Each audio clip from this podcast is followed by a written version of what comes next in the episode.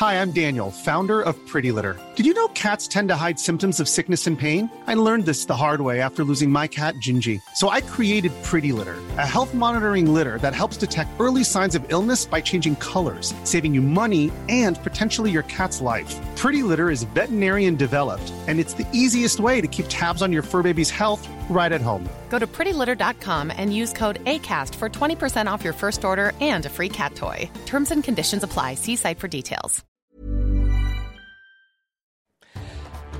Bonjour à tous, bienvenue dans les belles figures de l'histoire. Infatigable chercheur, Saint Jérôme a accompli une œuvre colossale dans les premiers siècles du christianisme, une traduction de la Bible en latin, traduction qui fait référence jusqu'à nos jours. Mais euh, Saint Jérôme n'était pas seulement un rat de bibliothèque, ce travail immense était aussi pour lui un moyen de faire triompher le christianisme. Cette conscience de son temps, ce défenseur de la vérité, a été un guide spirituel expérimenté et aussi, il faut bien le dire, un ermite intransigeant qui ne supportait pas le politiquement et le religieusement correct de son époque. Cela nous le rend très sympathique et proche de nous, mais il n'était pas facile à vivre. C'est ce que nous allons voir avec le père Vincent de Mello. Bonjour mon père. Bonjour. Merci d'être avec nous et avec Véronique Jacquier. Bonjour Véronique. Bonjour à tous. Et puis je le rappelle, cette émission est en partenariat avec l'hebdomadaire France catholique. Alors Véronique, justement, pour commencer euh, la vie de Saint Jérôme, il faut euh, débuter par sa conversion, hein, puisque c'est une vie incroyable, mais il y a eu un tournant au début de sa vie. Une vie incroyable qui commence en 347. Euh, il est né à Stridon, sur la côte d'Almate, donc dans l'extrême nord de l'Italie. Stridon, une ville qui par ailleurs, par la suite, sera rayée de la carte. Euh, sa famille est chrétienne, enfin ce sont des chrétiens tièdes. Or, il faut se rendre compte qu'on est seulement quelques années après l'édit de Milan, où on ne persécute plus les chrétiens. Et il y a déjà des chrétiens tièdes. Alors, euh, il, c'est aussi une époque où foisonnent les hérésies. Donc, Jérôme n'a pas envie d'être un saint dès le départ. Il réfléchit il hésite, carrière d'avocat, homme politique, comme c'était un peu la tradition euh, dans ses familles. Donc il fait des études de droit, c'est un étudiant brillant, il étudie euh, Virgile, Cicéron, il apprend bien entendu le grec ancien. Euh, et puis il demande le baptême peu avant ses 20 ans. Et comme c'est un bon vivant, il décide de se rendre en Gaule, qui est la France donc de l'époque, qui est déjà connue pour ses auberges, pour sa bonne façon de vivre. Il traverse Lyon, Autun, et puis il va jusqu'à Trèves en Allemagne qui est une capitale, une capitale romaine très importante. Et là, à Trèves, coup de foudre d'ailleurs auquel il ne s'attend pas. Il rencontre des, des, moines qui vivent dans des cellules et qui vivent l'évangile comme au premier temps du christianisme. C'était une révélation. Pourquoi les trouve-t-il à Trèves? Parce que euh, saint Athanas d'Alexandrie est passé par là et il avait laissé son empreinte spirituelle.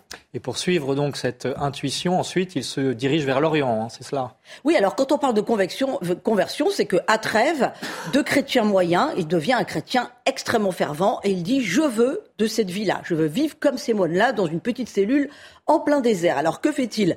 Il rentre d'abord voir ses parents à Stridon pour leur dire je ne serai pas avocat, je ne serai pas homme politique, je serai moine. Et puis euh, de là direction Rome et puis direction Antioche en Syrie euh, où il se repose quand même pendant un an parce que marcher à pied à l'époque, faire le pourtour de, la Méditerranée, euh, c'était pas rien. Et puis euh, pendant qu'il se repose pendant cette année un petit peu sabbatique, il a une vision, il a un songe où il se voit transporté devant ce qui ressemble au trône de Dieu euh, et là, on lui demande Qui es-tu, Jérôme? Et il dit Je suis chrétien. Et on lui répond Non, tu es cicéronien. Et donc, il comprend à travers ce rêve qu'il faut qu'il abandonne l'étude des, lettres classiques puisqu'il a une appétence, hein, puisqu'il parle évidemment très, il lit très bien le grec ancien, pardon, euh, pour se tourner vers les études bibliques. Ça le, ça le bouscule un petit peu. Hein, c'est pas forcément ce à quoi il s'attendait. En tout cas, toujours est-il qu'il prend la direction du désert de Syrie, donc à quelques à quelques kilomètres d'Antioche. Il a 27 ans et euh, il va se pencher dans l'étude de la Bible. Ce sera désormais sa référence. Alors, Père de Mello, expliquez-nous le contexte de l'époque parce qu'on a du mal à s'imaginer qu'on puisse avoir un coup de foudre comme tout quitter pour aller vivre comme un moine dans un désert.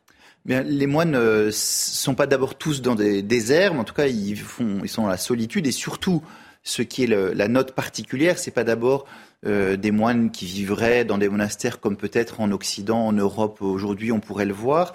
Ce qui caractérise la vie monastique, c'est en fait euh, la consécration dans le célibat. Hein. c'est vraiment cette consécration à Dieu, le vœu de, de, de, de, chasteté, de virginité, qui quand même forcément euh, interpelle, enfin, qui ne laisse jamais indifférent, quelle que soit l'époque. Et donc, euh, c'est d'abord cette manière de se réserver pour le royaume de Dieu dans l'attente du retour du Christ. Il y a quelque chose d'eschatologique, de tourner vers les fins dernières.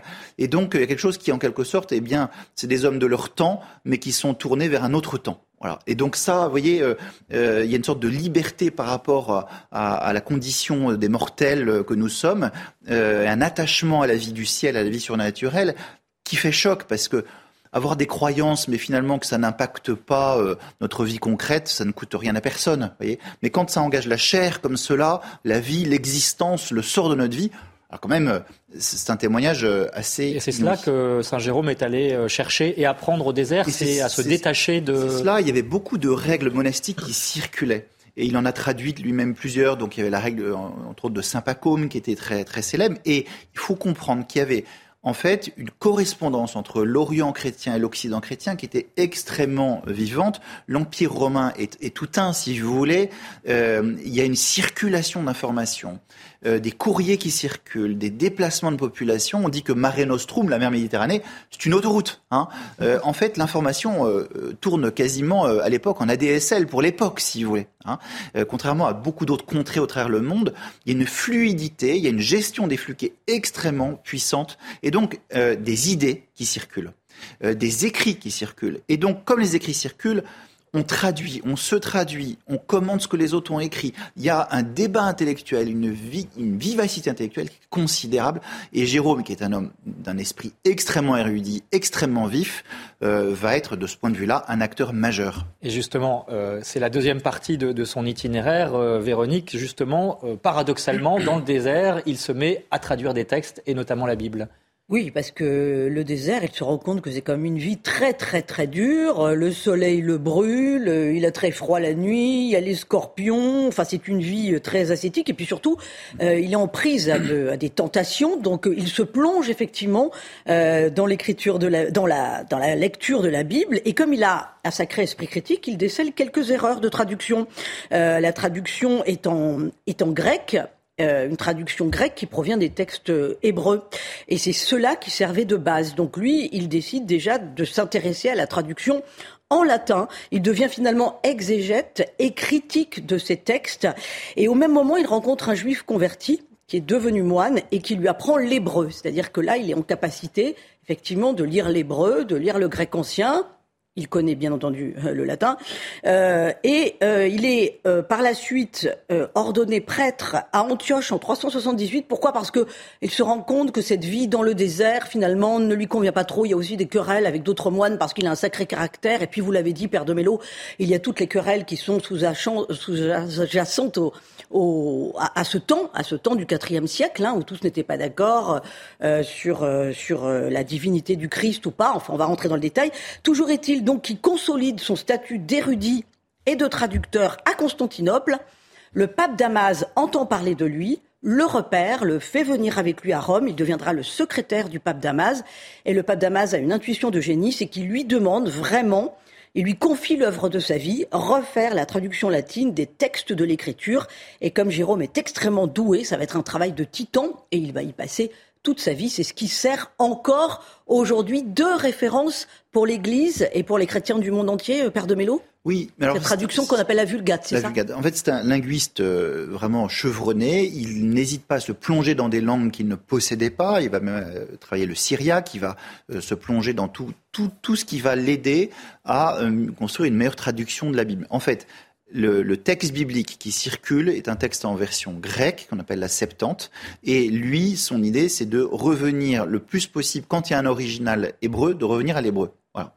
Et donc il va, euh, euh, du coup, c'est pour ça qu'il apprend l'hébreu euh, et c'est, il va vouloir corriger un certain nombre de traductions et ensuite, partant de l'hébreu, il va faire une traduction en latin. Donc il revient aux sources. Il revient aux sources en se positionnant par rapport à la traduction grecque pour en montrer les failles. Voyez Alors il y a d'autres euh, traduction grecque qui circule que la Septante, particulièrement de toute façon le, Nouveau Testament n'est pas euh, est, en grec, mais c'est exactement le même grec que le grec euh, de la Septante, qui, est, qui ne concerne que des textes de l'Ancien Testament, et donc il reprend aussi les textes du Nouveau Testament pour les traduire en latin.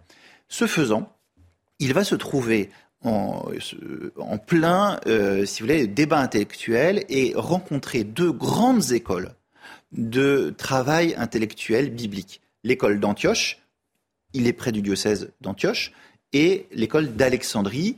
L'école d'Antioche a un vrai souci de rigueur linguistique, de précision linguistique, et c'est là, en quelque sorte, qu'il se forme à ce souci de euh, la philologie, le, texte, etc. Et l'école d'Alexandrie, qui a été forgée par un immense penseur, euh, pas tout à fait orthodoxe au niveau de la foi, mais qui a une méthode d'interprétation biblique qui est considérable, qui a énormément influencé tous les pères de l'Église, l'école d'Alexandrie qui a été influencée donc par Origène, dans lequel on a une interprétation, on part du texte littéraire et on arrive à comprendre le sens spirituel par des, tout un jeu de symbolisme. Voilà.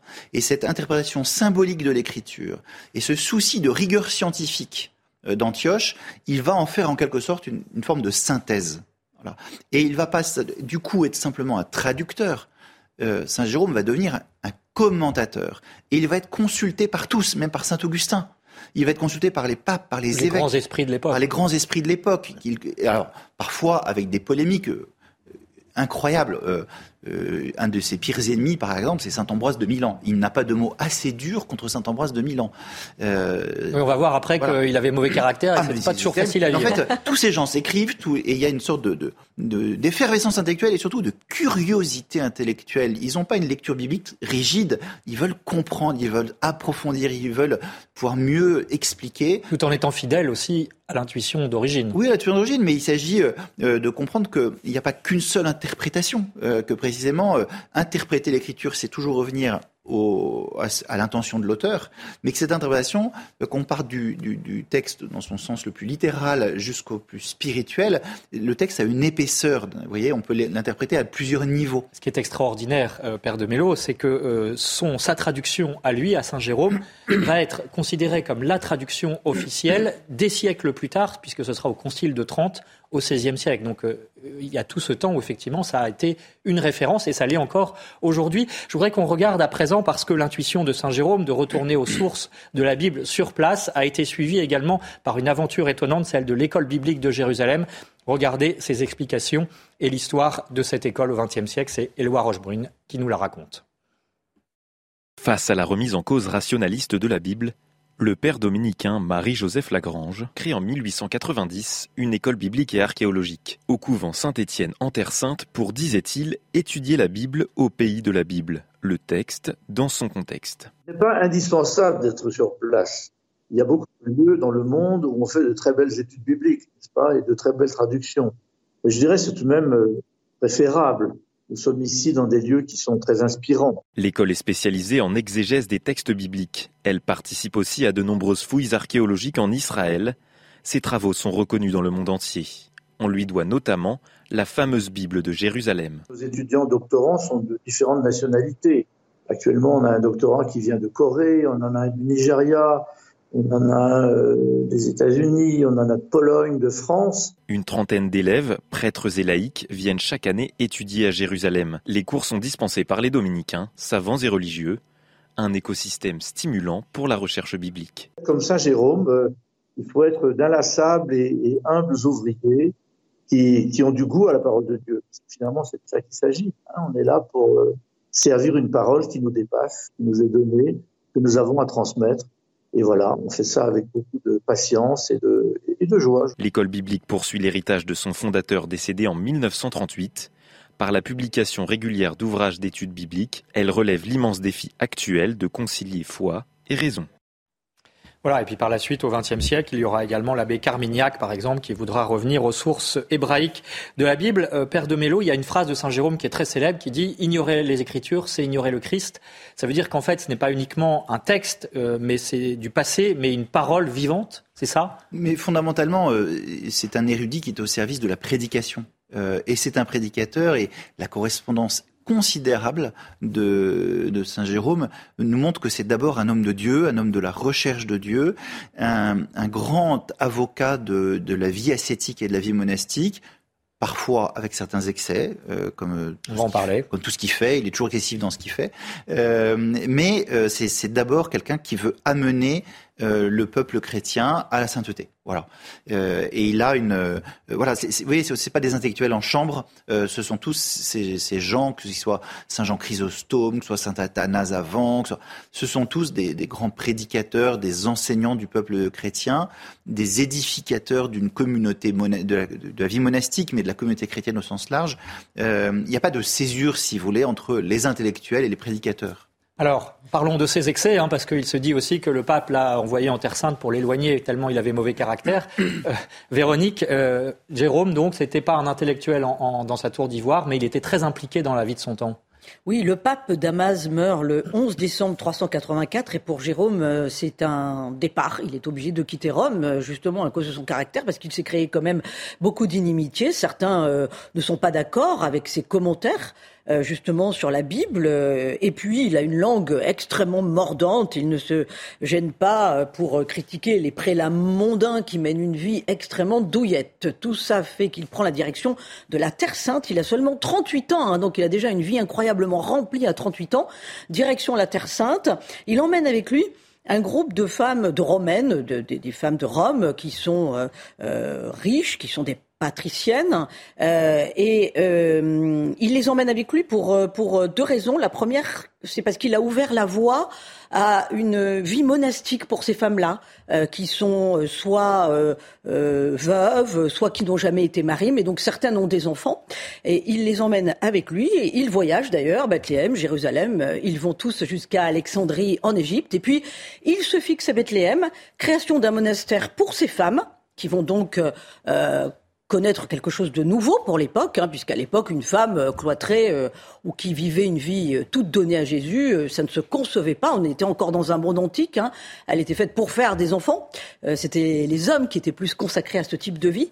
Et puis, la deuxième chose que fait évidemment Jérôme en arrivant à Bethléem, c'est qu'il travaille comme un fou là encore, à la traduction de révision de la Bible. Il traduit aussi des auteurs grecs ou coptes qu'il juge intéressants pour l'Église. Donc il fait un énorme, un énorme travail. Et en parallèle, bien entendu, vous l'avez dit, euh, Père de Mello, il euh, participe à toutes les querelles théologiques de son temps. Il écrit 154 lettres. On a de lui une très riche correspondance.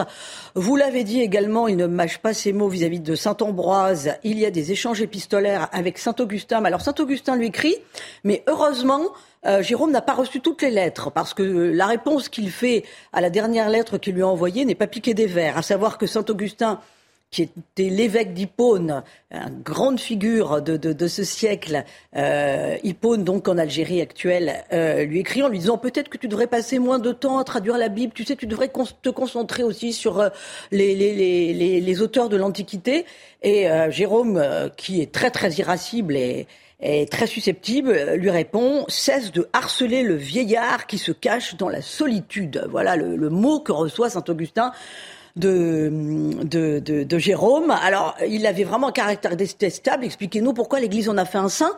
Et puis, ce qui est intéressant aussi, pour aller plus loin, euh, c'est que à travers sa correspondance, à travers les essais euh, qu'il a écrits, c'est aussi l'instigateur de la culture chrétienne. On sort de la culture antique, on sort d'une forme littéraire antique. C'est les prémices d'une littérature chrétienne aussi, Saint Jérôme.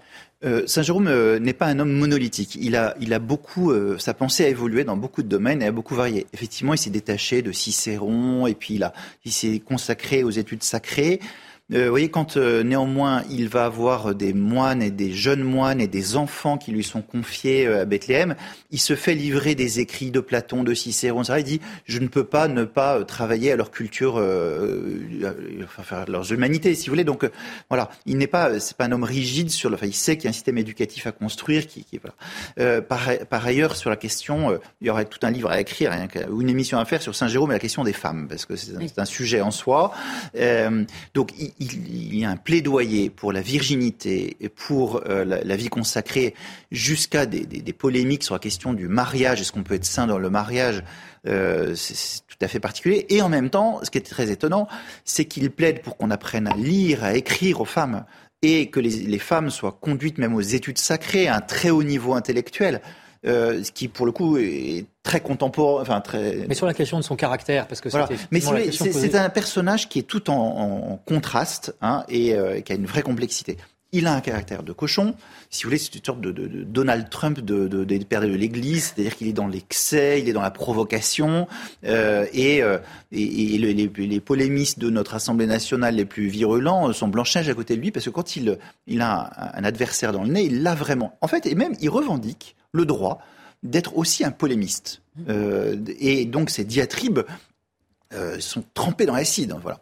Alors, euh, Très rapidement, si vous voulez, parce que l'émission malheureusement touche eh à bien, sa fin. Euh, en fait, fondamentalement, euh, on fait un saint même avec un tempérament de cochon, si vous voulez, et, euh, et il, a fait avancer la science sacrée et, la vie ascétique et la vie spirituelle et la vie mystique euh, dans l'Église de manière absolument remarquable. Et sur un certain nombre de, de querelles théologiques, il a apporté des réponses qui ont été très importantes. Voilà. Alors, euh, pour terminer, euh, Véronique, euh, très rapidement, encore une fois, un lieu évidemment pour aller sur les traces de Saint Jérôme, c'est Bethléem, mais peut-être aussi quelques livres pour euh, mieux découvrir sa pensée et son œuvre Oui, alors juste, Jérôme meurt le 30 septembre 419 à Bethléem. Il a 72 ans, c'est une fin de vie difficile parce qu'il est devenu quasiment aveugle.